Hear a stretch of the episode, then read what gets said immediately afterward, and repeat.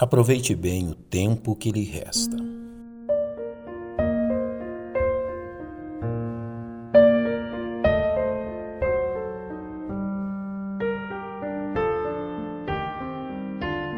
Em sua primeira epístola aos Salvos em Corinto, o apóstolo tratou de diversas questões que precisavam ser corrigidas em meio àquela igreja. Dentre os fatos mais graves ocorridos ali e que careciam de um ensino claro e vigoroso por parte de Paulo, a questão da santidade do casamento foi uma das mais extensamente tratadas nesta primeira carta, ocupando todo o capítulo 7. É em meio às instruções e exortações, tanto aqueles que já se encontravam casados, como também aqueles que ainda não haviam contraído matrimônio, que o apóstolo lhes dirige uma exortação a qual deveriam conceder muitíssima atenção.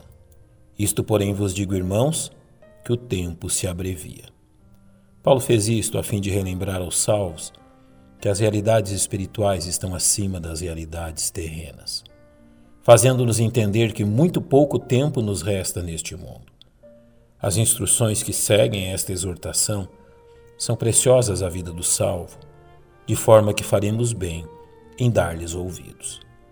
Sabedores que o tempo se abrevia, os salvos em Cristo devem viver uma vida tal que Cristo seja o centro em todos os seus interesses, a ponto de nos exortar dizendo-nos que o que resta é que também os que têm mulheres sejam como se não as tivessem. Momento algum o apóstolo está encorajando que os salvos casados deixem de cumprir com suas responsabilidades matrimoniais. O que ele está fazendo é exortá-los a não permitirem que as condições de vida terrena se tornem empecilhos a servirem ao Senhor. Paulo prossegue sua exortação, aplicando a brevidade do tempo que nos resta, também as dificuldades e dores que inevitavelmente enfrentamos neste mundo, de forma que os que choram hajam como se não chorassem.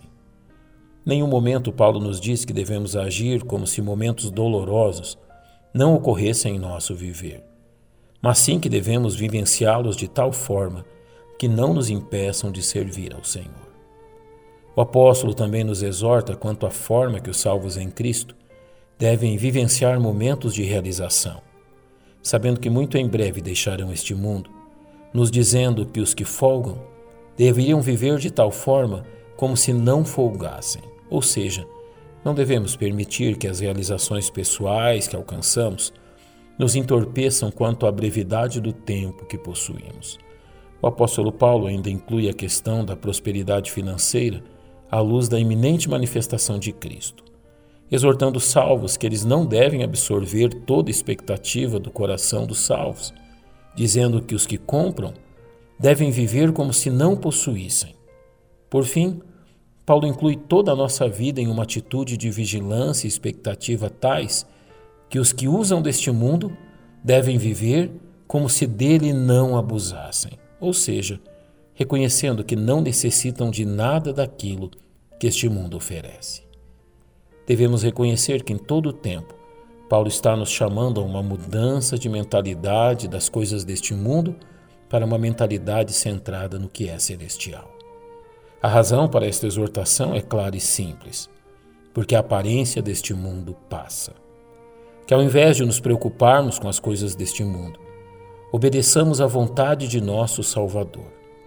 Mas buscai primeiro o reino de Deus e a sua justiça, e todas as demais coisas o serão acrescentadas.